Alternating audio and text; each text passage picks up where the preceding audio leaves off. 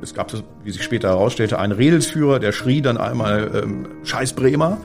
Und dann äh, kam die ganze Truppe ähm, quasi aus der Seitenstraße und überfiel nun diese, ähm, diese acht äh, Werder-Fans. Er hat tatsächlich zweimal mit Anlauf äh, gegen den Kopf getreten. Ein Zeuge sagte später, das hörte sich an, wie als wenn jemand mit Wucht gegen den Fußball tritt. Ostwestfälle, der True Crime Podcast der Neuen Westfälischen. Wir sprechen mit Richtern, Zeugen, Ermittlern und Redakteuren der Neuen Westfälischen über Kriminalfälle aus unserer Region. Spannend, nah und made in OWL. In dieser Episode von Ostwestfälle sprechen wir über eine Attacke von Fußballfans mitten in Bielefeld. Im Mai 2012 erschüttert ein brutaler Überfall die Stadt Bielefeld. Fans von Arminia Bielefeld greifen am helllichten Tag ahnungslose Fans von Werder Bremen an. Der Angriff dauert zwar nur 31 Sekunden, aber diese halbe Minute reicht, um das Leben mindestens eines jungen Mannes für immer zu verändern. Die mutmaßlichen Täter werden noch am Tatort festgenommen. Es kommt zum Prozess. Der hat wiederum ein juristisches Nachspiel, allerdings für die Opfer der Attacke. Mein Kollege Jan-Henrik Gerdner hat mit meinem Kollegen Jens Reichenbach über diesen Fall gesprochen. Jens Reichenbach ist seit vielen Jahren Mitarbeiter der NW Lokalredaktion in Bielefeld und hat damals ausführlich über den Fall berichtet. Hallo Jens. Hallo Jan. Was ist damals genau passiert, Jens? Ja, das war für, glaube ich, alle Beteiligten ein sehr ungewöhnlicher Fall. Aus, aus äh, zweierlei Gründen. Einmal, weil in Bielefeld ähm, Gewalt rund um Fußball kein großes Thema war.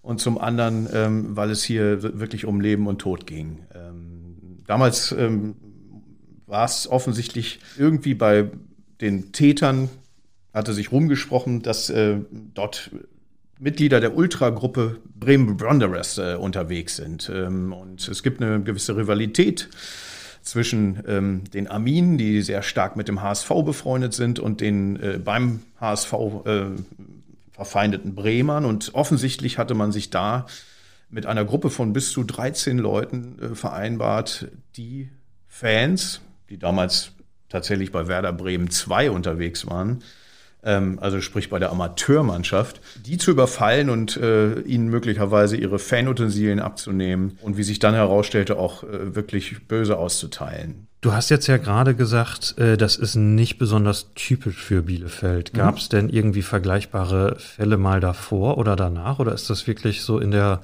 Bielefelder Fanszene ein, ein Fall, der besonders heraussticht? Also es gab, äh, ähm, sag ich mal, in der jüngeren Vergangenheit vor diesem Vorfall ähm, keine so großen äh, Übergriffe von Fußballfans. Ähm, es ist in der Ultraszene durchaus üblich, dass man äh, gerade bei Auswärtsfahrten auf sich aufmerksam macht, dann wird Pyrotechnik gezündet.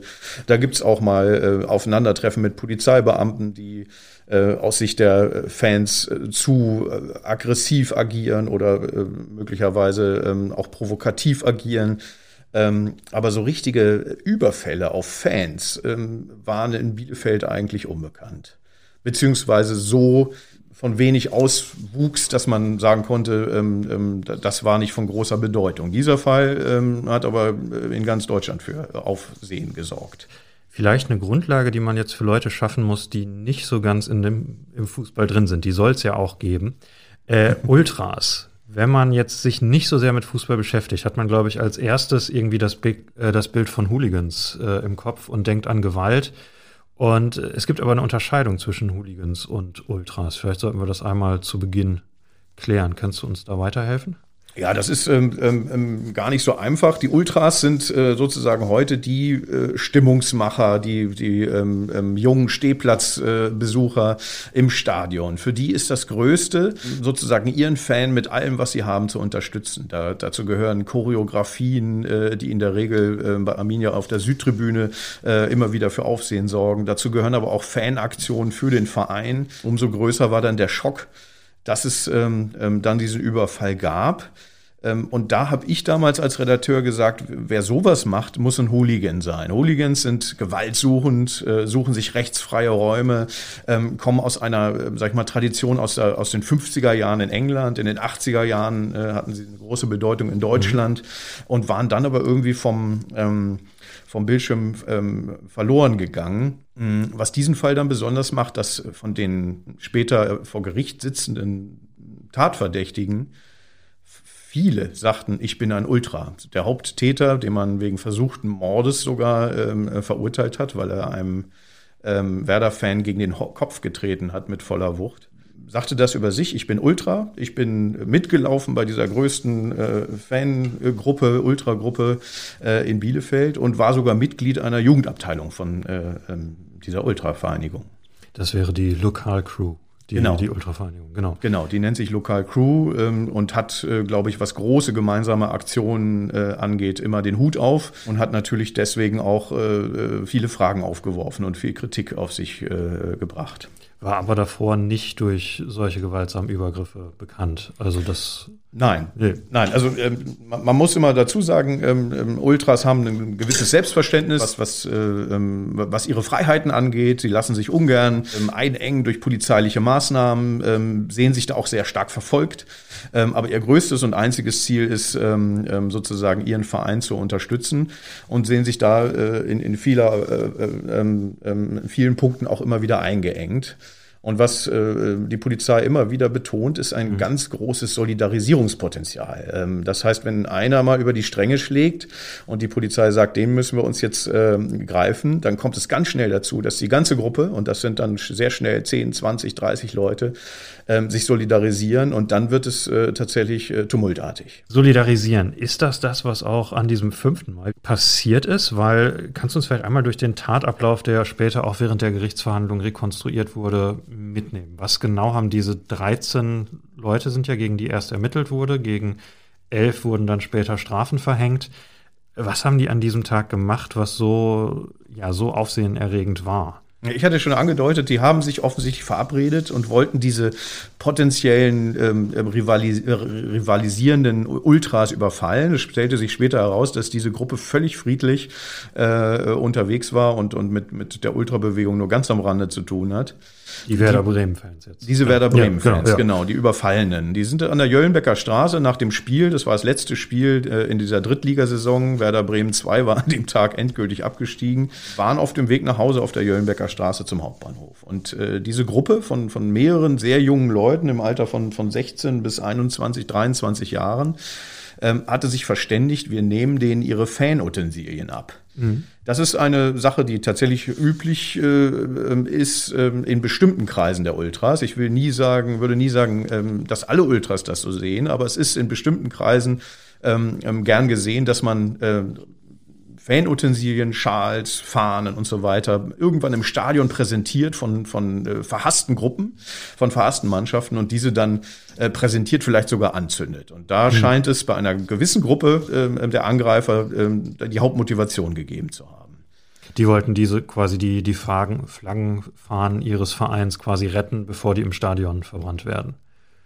Nee, diese ähm, ähm, Bielefelder Ultras wollten diese Werder Bremen Devotionalien für sich. Ach so, ah, die, okay, ja. Genau, ja, die ja. wollten die für sich äh, äh, rauben, also äh, sag mal Polizei, strafrechtlich ist das ein äh, Raub gewesen, um dann diese Fahnen und Schals, wo Werder Bremen draufsteht, möglicherweise später zu präsentieren. Die werden dann auch zur Demütigung der Fans umgedreht mhm. aufgehängt. Da steht dann Werder Bremen auf dem Kopf. Ähm, und manche ähm, greifen dann auch zum ähm, Feuerzeug. Das ist äh, so eine Art Spiel, ähm, ähm, die leider immer wieder gewalttätig äh, nur zu lösen ist und insofern von der Polizei überhaupt nicht äh, akzeptiert wird und äh, doch immer wieder stattfindet. Und gewalttätig wurde es dann ja auch an diesem 5. Mai tatsächlich. Genau, dann kam äh, plötzlich diese Gruppe auf einen Ruf. Es gab, wie sich später herausstellte, einen Redelsführer, der schrie dann einmal ähm, Scheiß Bremer. Und dann äh, kam die ganze Truppe ähm, quasi aus der Seitenstraße und überfiel nun diese, ähm, diese acht äh, Werder-Fans. Und einer davon, dieser Redelsführer, knockte dann sozusagen auch gleich zwei mit, mit Fausthieben zu Boden.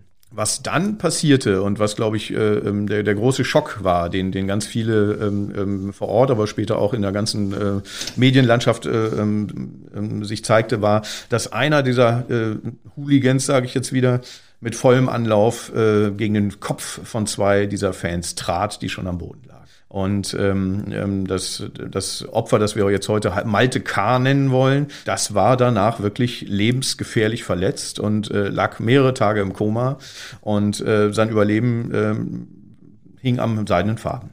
Und auch nur weil zufällig jemand vor Ort war, der tatsächlich medizinische Kenntnisse hatte, äh, konnte er gerettet werden. Das war auch ähm, ähm, damals äh, relativ äh, äh, früh noch gar nicht klar. Es stellte sich Monate später heraus, dass ein, ein Leitstellendisponent ähm, ähm, der Feuerwehr, der angerufen wurde per Notruf, äh, gesagt hat, ich muss meinen Dienstweg hier offensichtlich äh, ähm, missachten und hat äh, vom Stadion den Rettungswagen des Sanitätsdienstes gerufen. Mhm anstatt den viel weiter entfernten Notarzt zuerst zu alarmieren. Und das war, das stellte sich später heraus, die Rettung dieses Fans, der nicht mehr atmete. Mhm. Denn dann zählt jede Sekunde und äh, vom Stadion zu diesem Ort äh, ging es halt sehr viel schneller als vom Klinikum Mitte, sodass man später sagen konnte, äh, diese, sag ich mal, spontane Bauchentscheidung dieses Disponenten in der Leitstelle hat Malte K. das Leben gerettet. Und er hat aber trotzdem noch, ja, quasi sein Leben lang an, mit diesen Verletzungen zu kämpfen gehabt. Also er hat, für ihn hat das lebenslang gesundheitliche Folgen. Genau, dieser gezogen. Fußtritt äh, hat äh, bei ihm ein schweres Schädel-Hirntrauma, Hirnblutungen ausgelöst, ähm, ähm, die operiert werden mussten. Wie gesagt, äh, mehrere Tage Koma, vorübergehender Gedächtnisverlust. Und bis heute hat er einen sogenannten Schand im Kopf. Das ist eine, ein Hirnwasserablauf, weil das nicht mehr ähm, wie auf dem üblichen Weg möglich war nach dieser Verletzung. Das heißt, ein, ein künstlicher Ablauf, der dieses Hirnwasser, das Überschüssige, in den Bauchraum leitet. Eine, eine ähm, sag ich mal, Beeinträchtigung, die ihm nie wieder äh, zum Beispiel Fußball spielen lässt, weil jeder Schlag gegen den Kopf für ihn lebensbedrohlich sein kann in Zukunft. Genau. Und der zweite Niedergeschlagene, der hatte ja, der ist ja mit Glück quasi davon gekommen, dass er ein ähnliches Schicksal äh, erlitten hat. Genau, dieser, ähm, ähm wir nennen ihn den Haupttäter, der hat tatsächlich zweimal mit Anlauf äh, gegen den Kopf getreten. Ein Zeuge sagte später, das hörte sich an, wie als wenn jemand mit Wucht gegen den Fußball tritt.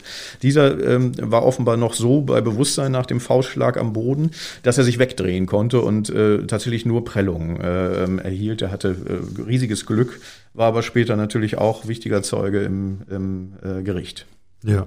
Jetzt habt ihr damals diese Meldung vermutlich als Polizeimeldung reinbekommen. Äh, so solche Vergehen bekommt man ja meistens im, im Journalismus hauptsächlich dadurch mit, dass die Polizei das erstmal mitteilt. Wie seid ihr dann weiter mit dieser Geschichte umgegangen? Weil das hat euch ja dann über tatsächlich mit den gesamten Folgen, die noch da dranhängen, über zwei Jahre lang hinaus begleitet. Das ist tatsächlich so ein klassischer Fall. Ähm, ähm, keiner hat es aktiv vor Ort äh, ähm, bei uns irgendwie bekannt gegeben. Wir haben es nicht gewusst. Wir haben es am Montag nach diesem Spiel, am Sonntag äh, über die Polizeimeldung erfahren. Und dann weiß man erst mal wenig und fängt an zu telefonieren, äh, spricht mit der Polizeipressestelle, äh, die sagt, wir haben doch äh, unseren Bericht rausgegeben, mehr können wir dazu noch nicht sagen. Das ist sehr frustrierend, weil natürlich von Anfang an ist die einzige Frage, wie konnte das passieren? Erster Ansprechpartner in so einer Phase ist dann tatsächlich der ermittelnde Staatsanwalt, beziehungsweise der Sprecher der Staatsanwaltschaft, die dann tatsächlich auch äh, wenige Tage später schon mit Zwischenergebnissen und neuen Erkenntnissen äh, an die Öffentlichkeit traten. Was ganz besonders war, und das hat den Fall, äh, glaube ich, äh, sehr äh, ähm, ja, für, für uns Journalisten auch äh, ähm, anders erlebbar gemacht, war äh, ein offener Brief den nun jetzt die Mutter von Malte K. Äh, ähm, quasi an die Bielefelder Öffentlichkeit äh, geschrieben hat und äh, ähm, sehr bissig und, und auch sehr äh, wütend, was glaube ich heute jeder verstehen kann, äh, ähm, auf das Ereignis reagiert hat. Aber, und das hat ihr großen Respekt in der Fanszene äh, eingebracht, von Anfang an gesagt, mein Sohn würde, wenn er denn jetzt reden konnte, könnte, damals war er noch im Koma, der Fanszene dafür keine Schuld geben. Du hast ja auch, äh, wenn ich das aus den Artikeln richtig entnommen habe, mehrmals mit der Frau selbst auch gesprochen. Du hast sie einmal am 3. November 2013 äh, interviewt und 2014, auch im November, mhm. seid ihr nochmal ins Gespräch gekommen. Äh, wie hast du diese Frau erlebt? Weil in, in vielen Fällen ist es ja so, dass die Familien der Opfer erstmal nicht die Öffentlichkeit suchen, sondern ja erstmal verständlicherweise quasi mit, mit der Situation selber beschäftigt sind.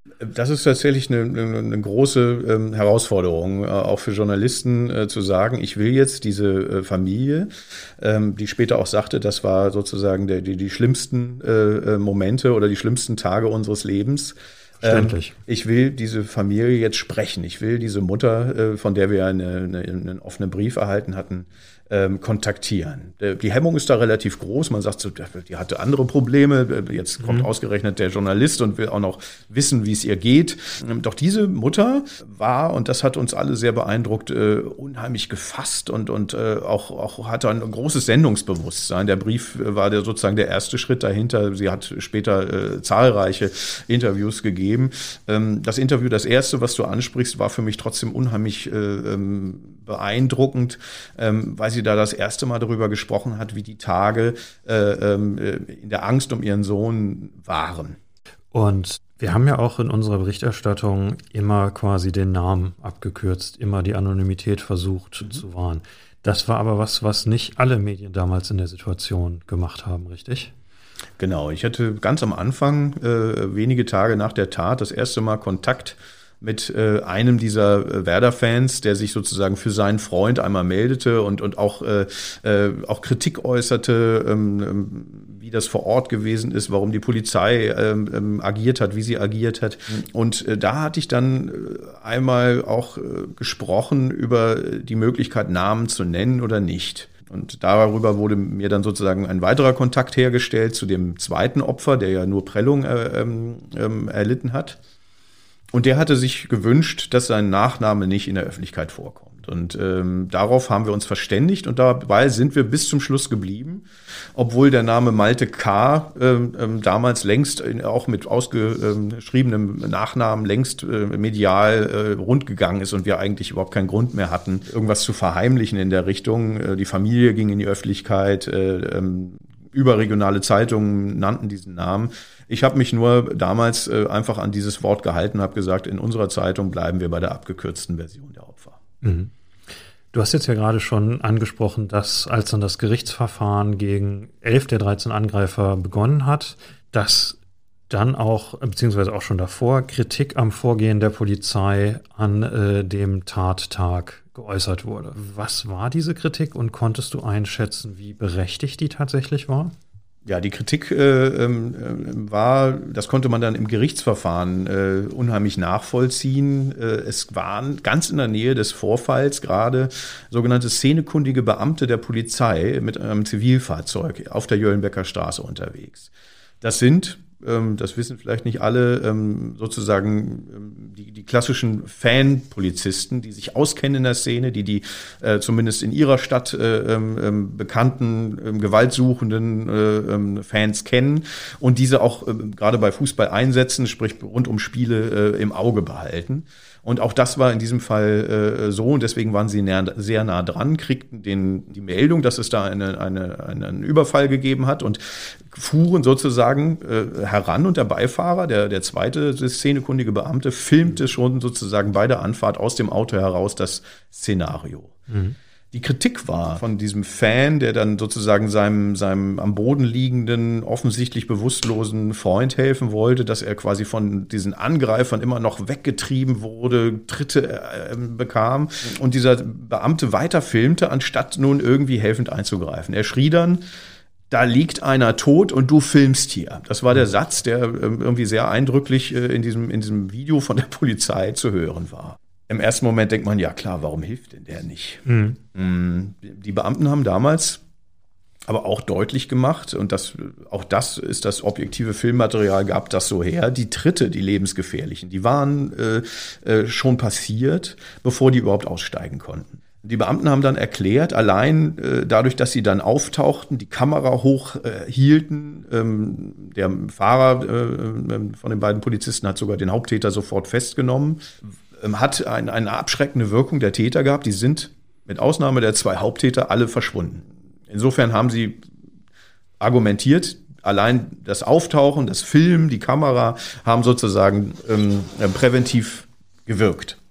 Und das Video war dann ja auch ein zentrales äh, Beweisstück. Das war ein Prozess. zentrales Beweisstück, genau. Ja. Ähm, ähm, daran wurden viele objektive Dinge ähm, abgearbeitet, die die Zeugen überhaupt nicht mehr in Erinnerung hatten. Es gab mhm. mehrere Zeugen, die das per Auge gesehen haben und dann ein Jahr später vor Gericht sagen konnten, ich hätte es so nicht wieder gesehen. Also ähm, das ist das große Problem bei der Beweisführung durch Zeugenaussagen, ähm, dass die Erinnerung einfach nicht ausreicht, um, um konkrete Zuordnung zu machen. Das merkt man ja quasi bei jedem Termin, den man irgendwie für Berichterstattung im Gericht hat. Äh, was man häufig von Zeugen hört. Ich erinnere mich nicht mehr genau. Ich denke, es war so und so gewesen. Ja. Ich kann nicht sagen, ob es der war. Die sahen alle gleich aus. Das sind Sätze, die natürlich ähm, sowas schwierig machen. Deswegen ist dieses Video für die Strafverfolgung später unheimlich relevant gewesen. Nichtsdestotrotz haben die Verteidiger aber auch gesagt, ähm, die Polizei hatte hier die Strafverfolgung vor der Strafvereitelung äh, gestellt. Also mit einem Wort gesagt, wir wollen nicht verhindern, dass was passiert. Man hätte ja mhm. auch mit Sirene und Blaulicht ähm, schon, schon viel früher abschreckend sein können. Und das ist tatsächlich offen geblieben. Mhm. Warum der Verteidiger das sagt, ist klar. Er will damit deutlich machen, äh, mein Mandant äh, ist quasi äh, Opfer einer nicht verhinderten Tat geworden, weil man ihn nicht gestoppt hat, sozusagen rechtzeitig. Ich habe lange drüber nachgedacht, ob man diesen Vorwurf wirklich machen kann. Und wenn man dann äh, vor Gericht äh, sitzt und, und sieht, dass der Überfall in seiner Länge, in seiner Gänze 31 Sekunden gedauert hat, mhm ähm, und man sich vorstellen kann, was man in 31 Sekunden man alles machen kann und was nicht. Ähm, ich kann die Wut der Fans, die überfallen worden sind, verstehen, weil es waren für sie mit Sicherheit die längsten Sekunden ihres Lebens. Aber ich kann auch die Polizisten verstehen, die sagen, ähm, ähm, was soll ich in den wenigen Sekunden, und davon waren mehrere, äh, dieser 31 Sekunden saßen sie ja noch im Auto. Was hätten wir da tun sollen, außer äh, sozusagen durch unsere Präsenz äh, ähm, die Tat abzubrechen? Gucken wir mal auf den Prozess. Das Opfer war zum Zeitpunkt, äh, also Malte K. war 26, mhm. ähm, war ein Kaufmann für Bürokommunikation. Bei den elf Leuten, die ähm, tatsächlich angeklagt wurden, da war ja das Alter und die Gruppe einfach sehr gemischt, die da äh, vor Gericht erschienen ist. Was, was waren das für Leute, die tatsächlich beteiligt waren? Also der, der eine Haupttäter wurde ja am Ende auch am härtesten verurteilt. Und ähm, was waren das aber für Leute, die dabei waren? Ja, das war, äh, glaube ich, äh, sehr beeindruckend. Ich kann mich erinnern, dass der äh, Arminia-Geschäftsführer Markus Uhlich äh, nach der Urteilsverkündung damals sagte, was ihn am meisten überrascht hat, ist, dass das ganz normale Jungs waren. Die hatten keine schwere Kindheit, ähm, die hatten keine äh, schwierigen Verhältnisse zu Hause. Ähm, man muss insgesamt jetzt von 13 äh, Angeklagten sprechen, weil es gab sogar zwei 16-jährige Schüler, die in einem aus Jugendschutzgründen eigenen Verfahren noch verurteilt wurden immerhin wegen vier beziehungsweise wegen fünfmaliger gefährlicher Körperverletzung. Da waren Studenten dabei, da waren Schüler dabei, wie ich gerade sagte. Da war jemand dabei, der äh, angehender Krankenpfleger war. Äh, das hat damals äh, die Opfer völlig fassungslos zurückgelassen, die gesagt haben, das sind ja Menschen in sozialen Berufen und, und die gehen so auf andere Menschen los. Ähm, das hat unheimlich äh, für äh, äh, für, für ja, Erstaunen gesorgt. Und äh, die Haupttäter äh, waren Handwerker. Das eine war ein Malergeselle. Das ist derjenige, der wegen versuchten Mordes äh, vier Jahre und zehn Monate ähm, Jugendstrafe bekommen hat. Und äh, der andere äh, war, glaube ich, damals auch in einem handwerklichen Beruf. Der hat allerdings eine Bewährungsstrafe von zwei Jahren bekommen. Bewährungsstrafe ist so ein Ding, was man häufig in der Zeitung liest und häufig im Fernsehen sieht, wo, glaube ich, aber viele Leute tatsächlich nicht wissen, was Bewährungsstrafe genau bedeutet. Kannst du das vielleicht mal kurz äh, erklären? Mhm. Die, die, die, sozusagen der Rahmen der Bewährungsstrafe ist so eine Art Schallmauer beim, beim Strafrecht. Ähm, alles, was ähm, als, als äh, ähm, Haftstrafe unter zwei Jahren bleibt, bis zu 24 Monaten, kann muss aber nicht auf Bewährung ausgesetzt werden. Das heißt, der hat eigentlich eine Haftstrafe von in dem Fall 24 Monaten zum Beispiel abzusitzen, bleibt aber auf freiem Fuß und muss sich in dieser Zeit und diese Zeit wird dann nochmal ähm, ähm, eigens verlängert, bewähren. Das heißt, in dieser Bewährungszeit darf er nicht nochmal straffällig werden. Wird er in der Zeit straffällig? Also wer so zum Beispiel zwei Jahre äh, ähm, eine Haftstrafe bekommt, kriegt meistens drei oder vier Jahre eine Bewährungszeit. In dieser Zeit darf er nicht straffällig werden. Wird er straffällig, muss er diese Haft dann doch noch absitzen. Für die Opfer ist es oft unheimlich wichtig, ähm, gerade wenn es schwere Straftaten sind, dass Täter eben ohne Bewährung davon kommen, dass sie halt auch merken, sie müssen hinter Gittern sitzen und sie müssen äh, das absitzen. Und deswegen gab es äh, vor allem beim zweiten Haupttäter, ähm, der bekanntermaßen auch äh, einer möglicherweise rechtsextremen Hooligan-Gruppe angehörte aus Hannover. Das war dieser Rädelsführer, der den, Das war der sogenannte Rädelsführer, ähm, der hat, offenbar das, das, das Signal gegeben hatte und dann auch mit seinen Faustschlägen sozusagen die Vorbereitung für das spätere Hauptgeschehen äh, ähm, gemacht hat, ähm, der hatte eine Bewährung bekommen und das hat äh, für, also der hat halt genau diese 24 Monatsstrafe auf Bewährung bekommen und das hat für viel Verzweiflung gesorgt bei den Opfern. Wie wurde die Strafe für den Haupttäter aufgenommen, der ja keine Bewährungsstrafe hatte? Die war unterhalb der Forderung der Staatsanwaltschaft. Die hatte damals sechs Jahre gefordert. Ähm, er hatte vier Jahre und zehn Monate bekommen, hat aber, weil es eben eine Verurteilung wegen versuchten Mord, ähm, ähm, zumindest die Reaktion, das ist angemessen aus, ausgelöst. Also ich, man kann natürlich immer sagen, wer sowas tut, der muss über, über mehrere Jahre weggeschlossen werden. Ähm, aber da gab es nicht so viel Kritik, muss ich sagen. Die vier Jahre und zehn Monate, ähm, ähm, da muss man ja immer streiten vor Gericht. Der eine fordert weniger, der äh, Staatsanwalt meistens mehr. Das Gericht findet ähm, dann meistens einen Weg, das zu argumentieren, warum es doch diese vier Monate und zehn, äh, vier Jahre und zehn Monate sein müssen. Aber die Hauptkritik galt dann dem Redelsführer und das war sehr interessant. Er hat in dem Gerichtsverfahren äh, eine Taktik geführt. Er hatte ganz am Anfang eine äh, ähm, Einlassung verlesen lassen durch seinen Anwalt und schweig, schwieg danach durchgehend, hat nichts mehr gesagt. Und ich kann mich an äh, Prozessbeobachter erinnern, die gesagt haben, der hat es clever gemacht, der ist sozusagen unter dem Radar aus dem Verfahren äh, mit dem bestmöglichen Ergebnis rausgekommen. Mhm. Das wäre ja eigentlich der Zeitpunkt gewesen, wo die ganze Geschichte quasi äh, beendet hätte gewesen sein können. Äh, es gab den krassen Überfall, es gab die, äh, die Ermittlungsarbeit danach, das Strafverfahren und dann tatsächlich das Urteil. Für die äh, Familie des Opfers gab es ja im November 2014 dann doch noch mal ein ja, böses Erwachen, will man fast schon sagen, weil die sich auf einmal mit äh, Kosten für die Gerichtsprozesse konfrontiert sah. Wie äh, war das überhaupt möglich? Also ähm, das muss man sagen, das war mir damals auch noch nicht bewusst. Ähm, ähm, da sind zwei Opfer, äh, die äh, als, als Gäste sozusagen nach Bielefeld kamen, ähm, ähm, einem Sportereignis folgten und äh, ähm, auf dem Rückweg quasi auf, auf übelste Art und Weise überfallen und, und äh, äh, fast tödlich verletzt wurden, die dann nach Abschluss des Gerichtsprozesses ähm, eine Rechnung vom Landgericht Bielefeld bekommen, dass sie doch äh, in einem Fall knapp 3000 und im anderen Fall knapp 1000 Euro zu zahlen hätten. Ähm, das hat das zweite Mal bundesweit für Berichterstattung über diesen Fall gebracht, ähm, ähm, weil es keiner so richtig verstehen konnte, zumindest moralisch nicht. Denn was man dabei wissen muss, ähm, die beiden haben ihre zivilrechtlichen Ansprüche, nämlich das Schmerzensgeld, dem Strafprozess angehängt. Das heißt, die haben gesagt, wir wollen keinen eigenen Zivilrechtsprozess. Äh, äh, sondern wir machen das äh, in einem sogenannten Adhäsionsverfahren. Das ja. Adhäsionsverfahren heißt eigentlich nichts anderes. Wir hängen sozusagen unsere Ansprüche dran und der Strafrechtprozess äh, ähm, gibt dann am Ende bekannt, wie hoch die Schmerzensgeld ist. Dafür gibt es dann keinen zweiten Prozess.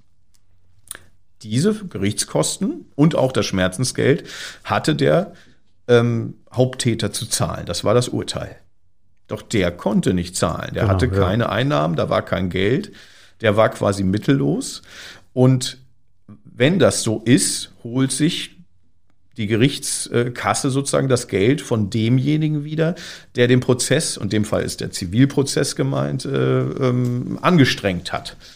Der Gerichtssprecher hat damals gesagt, das ist die sogenannte ähm, ähm, Prozess, das sogenannte Prozesskostenrisiko, das man immer trägt.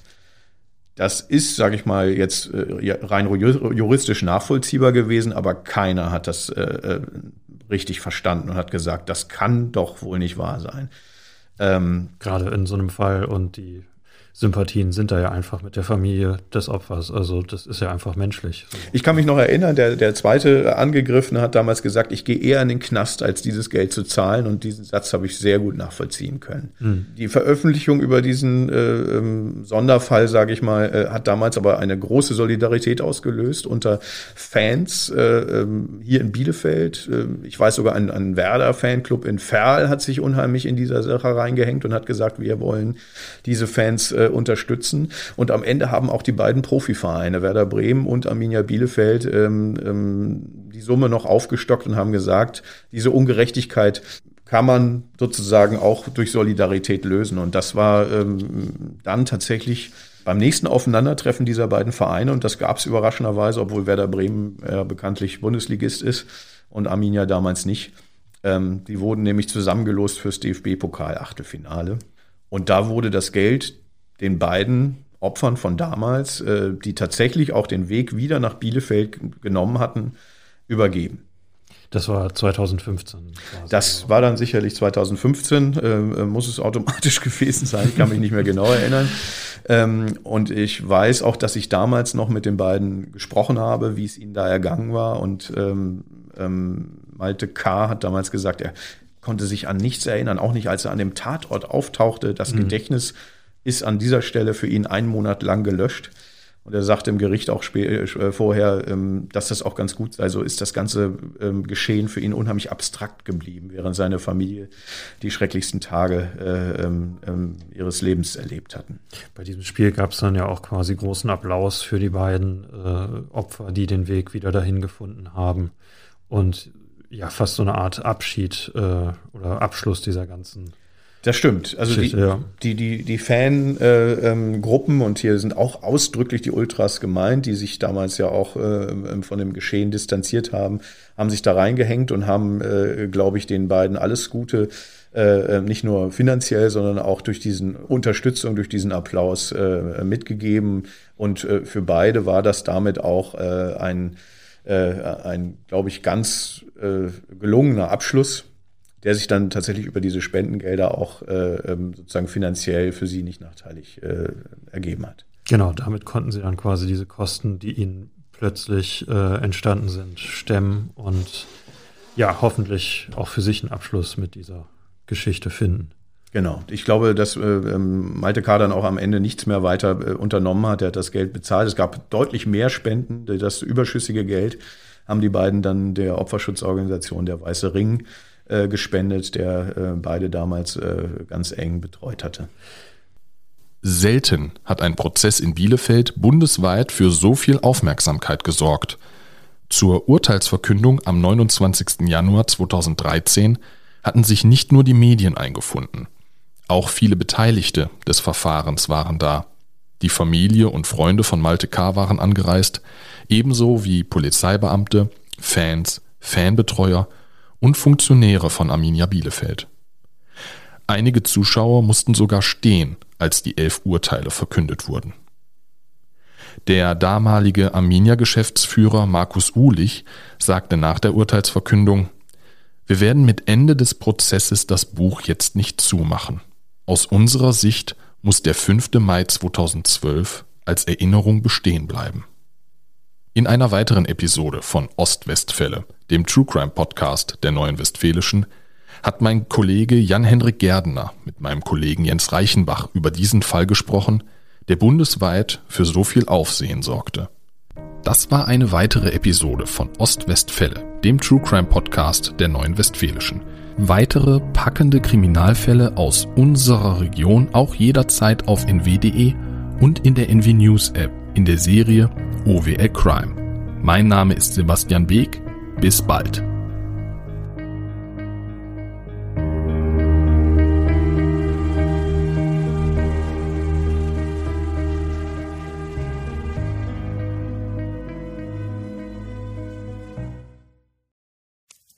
Wenn es Nacht wird, kommen zwei tiefe Stimmen in deinen Podcast-Player, um dich mit ihren Geschichten ins Bett zu bringen.